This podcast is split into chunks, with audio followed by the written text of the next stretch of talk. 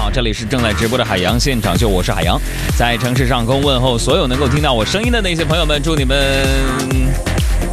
收听快乐。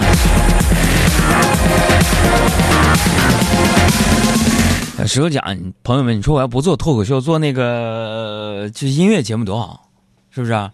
音乐节目，哎，给我准备首歌，来，人准备首歌。音乐节目基本上这样的，你们听到的一切，呃，不论是北京啊、上海啊、广东啊、深圳这那的，就是音乐节目的 DJ 啊、音响老师给我找首歌就行，找首歌就行。电乐我还用这个，是吧？大家好，这里是正在直播的什么什么东北亚新曲亚太排行榜，我是海洋。今天我们要推荐的这一首歌呢，是一位新人，他的名字叫做白敬晨。他有多新呢？新到我好像刚听到他的名字。OK，下面我们要推荐的这首歌曲就是上榜第八周排名第三名的《小确幸》。不，小幸运，你看怎么样，朋友们？就是咔说几句话，啪一推歌完事儿了。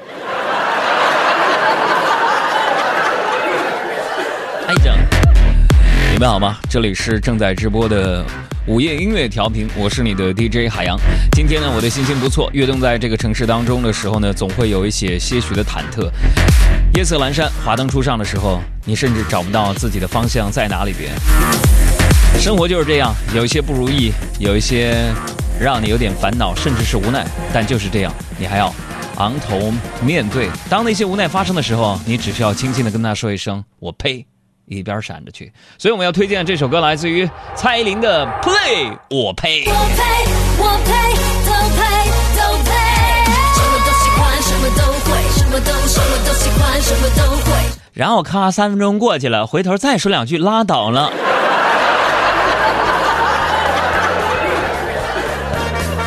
你们知道吗？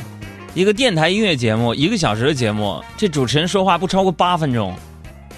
然后他跟我拿一样的钱，你说这合理吗？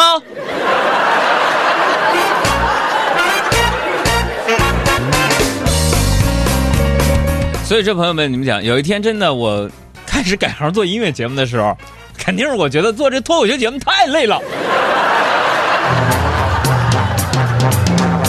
你，看我那音乐节目的主持人啊，什么北京乐坛的音乐台的这个白洁啊。什么韩立啊啊，国际台的麦蒂啊，然后中央人民广播电台的李志啊、杨晨啊，是不是？哎呦，我的天哪！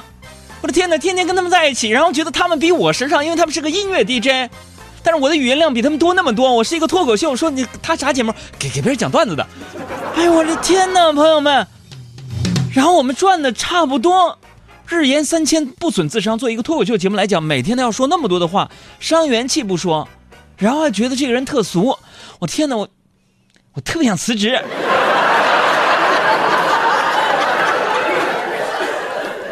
所以说，朋友们，来面对脱口秀节目和音乐节目，大家投个票，你更喜欢什么节目？好吗？音乐节目和脱口秀节目，你更喜欢什么？啊，我们的公众微信账号是海洋，大海的海，阳光的阳，跟我聊聊天儿。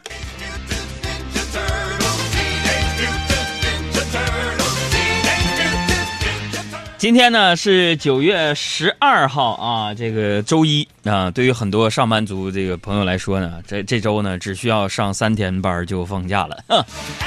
而比起放假更为重要的是，要有很多工作可以用一句“等过完中秋再说吧”，成功拖到下周再干。你们发现没？就等到什么叉叉之后再说吧，什么等到中秋之后再说吧，等到新年之后再说吧。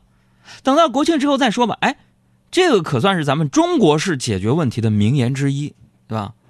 跟他并列的还有，想想孩子，来都来了，大过节的，还是个孩子，给个面子，都不容易。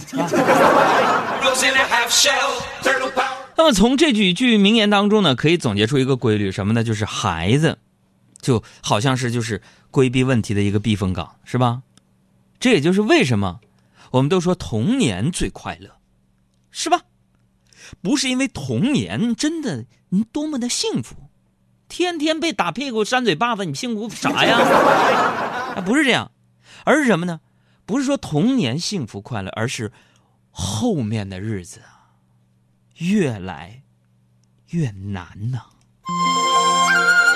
不是，我说越来越难，你给我整一个沂蒙山小调啥意思？这时候出的应该是二泉映月。音效老师，这个月扣五十块钱，给我找二泉映月去，是不是、啊？日子啊，就越来越难。你这就对了嘛？这，告诉我们什么道理？做脱口秀节目主持人可以做音乐节目，但是你，你音乐节目再好，你不一定能干了脱口秀，对吧？就像那个天中奇就说：“杨哥，你这样讽刺音乐 DJ 好吗？你理解的是讽刺，我理解的这是骂，好吗？”开玩笑，开玩笑，那些都是我的损友和好朋友，他们怕我讽刺，我自己就是在这逗你们乐呢。哎呀，说到哪儿了？说这个喜欢童年，不是因为童年多快乐，而是童年之后的日子越来越苦。比如说，今天就发生了一件我从未想到的事儿啊！我有两个 QQ 号，一个常用，一个不常用。就在刚刚，我那个不常用的号找我借钱，你知道吗？刚登录上去啊，我怎么感觉我那个老同学就在那守株待兔似的呢？啊！尔虞我诈的呀，这感简直就这什么《水浒》《三国》《西游》里边的诈呀！尔虞我诈是三国，说不清对与错。现在我们听到这首歌，当年被评为最佳中文金曲奖，来自于 J J 林俊杰，《曹操》。不是好声音，不会给你听。这里是爱的更久点。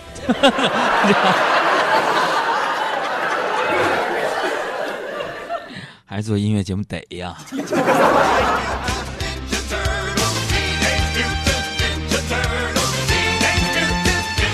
你看那个徐明娇就说了：“杨哥，我就喜欢你，不管什么节目，就喜欢你们这种盲目的。”还有这位微信名叫“酒店和家用陶瓷经销商张国良”。行了，朋友们，你这名字把你微信内容配额占完了。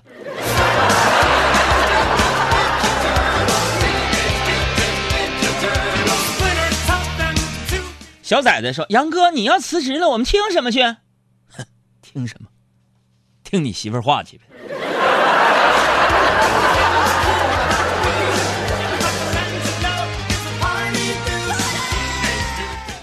每天啊，每天呢都会跟各种各样人打交道，是吧？好人、坏人、善良的人啊，打打鬼主意的人啊，还有那个就是根本不是人的人，什么？形形色色不可避免。因此啊，我们就需要一颗就是能明辨是非又有警惕性的心，对吧？朋友们，我们节目就能给你这些，告诉你警惕性，这那的。音乐节目能给你吗？音乐节目能不能说？朋友们，下面我们推荐这首。曹操的呃林俊杰的曹操啊尔虞我诈是三国说不清对与错，来音乐给我来一下三，音乐节目的啊，这不能这么讲吗？是吧？是吧？尔虞我诈是三国这首来自于 J J 林俊杰。那么在生活当中，你要学会信用卡防骗技术。这不对，不对，这是，所以我们节目给你的东西更丰富，加量不加价的。六零后说了，李志主持的不老歌是用心做的，比你做的节目强老多了，还好意思讽刺音乐节目主持人，真不知道天高地厚。大娘啊，你能有点幽默感吗？我这是叫讽刺吗？大娘，我现在在在这推广他们节目呢，你听不出来呀？你看吧，你看吧，一会儿啊，小胡啊，小爱啊，下去给李志打个电话吧，要不误会，晚上肯定一帮听众打电话说，海洋啊，不是李志啊。今天海洋在节目里边讽刺你了，你们这帮玩意儿听众就是看热闹不嫌事儿大，根本分不清是是啥。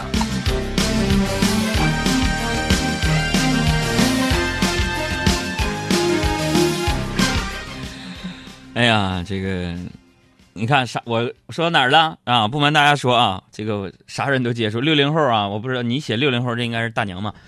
别生气啊！我真不是讽刺，我就不在这给大家普及幽默感是个什么东西了，好吗？不瞒大家说，我曾经被骗过，是吧？那还是我刚参加工作的时候啊，穷，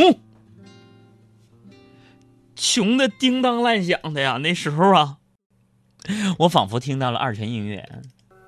哎，对，穷的叮当乱响的，在哈尔滨租租房子住，冬天漏雪，夏天漏风。我当时被骗子的一条催房租的短信骗去了五百块钱呢。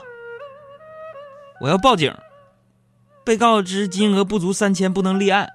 啊，大家听这个可能是个段子，但真发生在我身上。我脑子一抽风，不能三千不足三千不能立案吗？咔，我又给他骗子汇了两千五。后来还没立案，有人说为啥？那个骗子给我打回来一块钱。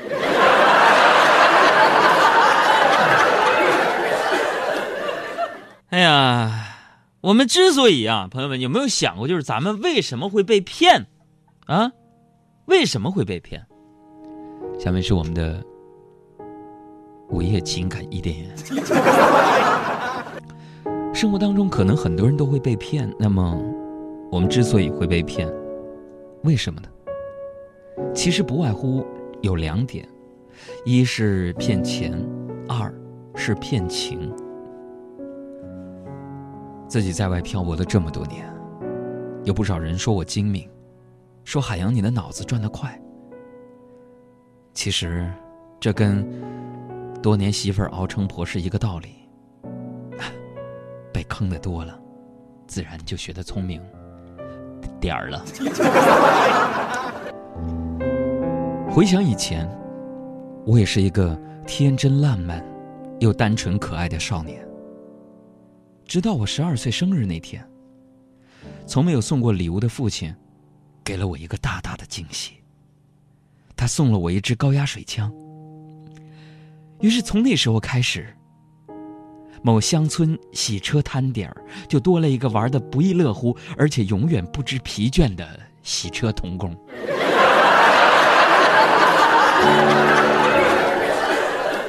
那 你看这，咱做夜话节目不就这个调吗？这个人称又来这个人称华老大的这个人是我爸。他是个硬汉，在他身上，“父爱如山”这四个字展现的淋漓尽致。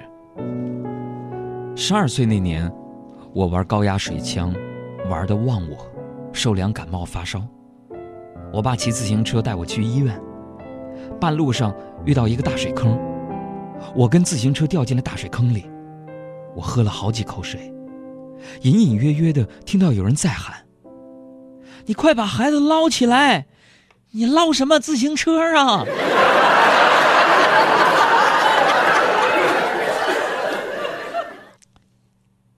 当时可能旁边的人忙着微笑，我忙着哭泣。也许当时忙着微笑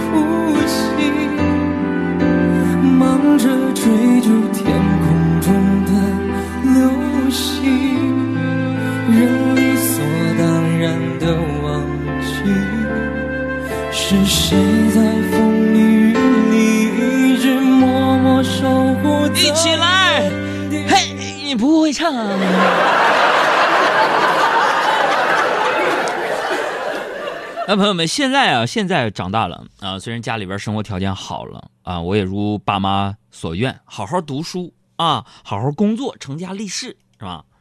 但忙碌的工作呢，就让我不但没有什么时间陪他们，反倒是养成了一身的病啊，让爸妈就跟着担心，对吧？这不周末吗？周末我爸不知道从哪儿啊，是整了个偏方啊，说偏方治大病，治啥？治腰疼。我最近不是腰疼吗？跟肾没有关系啊，腰疼就开始在家呀熬药啊熬药。我爸腰也不好啊，然后我就看我爸那样啊，有点心酸呢，在这熬药啊。然后我就问我说：“爸呀，你是不是特后悔有我这么个儿子啊？”我爸瞅了我一眼就说了：“哎个后悔倒是不后悔呀，毕竟你小时候那么调皮，我天天打你。”是吧？消磨了我年轻时些许无聊的时光，还是很好的啊。就是现在呀，你这腰板不好，我不能经常揍你了。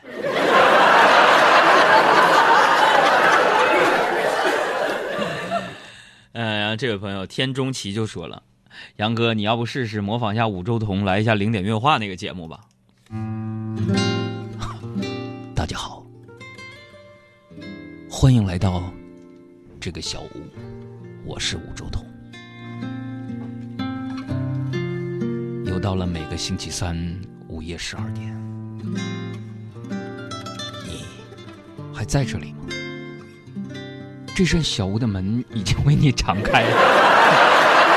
不行啊，弟儿啊，不行啊！武周彤老师那个节奏啊，那太慢呐！我这个，我这我这节目的节目的段子呀，五分之一可能就够一做一期零点乐话了。欢迎来到这个小屋。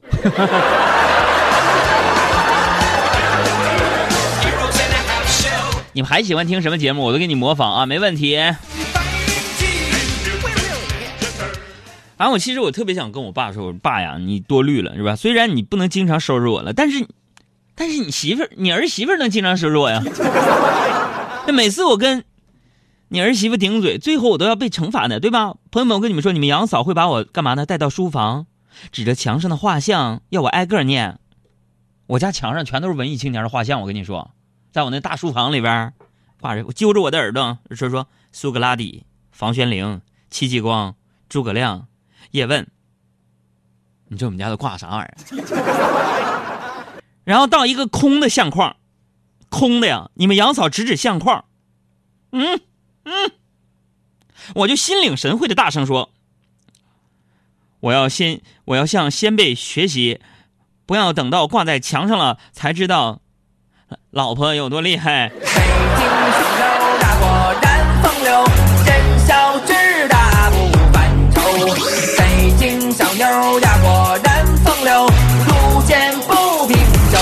这帮有起哄架秧子的啊！这位朋友就说了：“你哥张震讲故事。”张震讲故事，大家好。这里是张震讲故事，我是张震。现在已经是午夜的两点多钟了。小爱回到了家里。这个时候，他发现对面楼里的灯还是亮着的，在窗口有一个男人，他穿着一身白衣，披头散发的，脸色非常的惨白。这个时候，他突然意识到。对面根本就没有楼，那是一片墓地。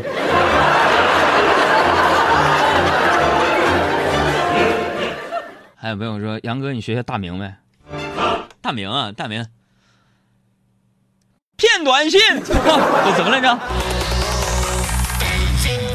和大明脱口秀，我是大明。那今天呢，我们要说一个啥事儿呢？还有人说：杨哥，你学一下那个小喇叭呗。”啊，就是那个滴滴答，滴滴答，小喇叭现在开始播音了。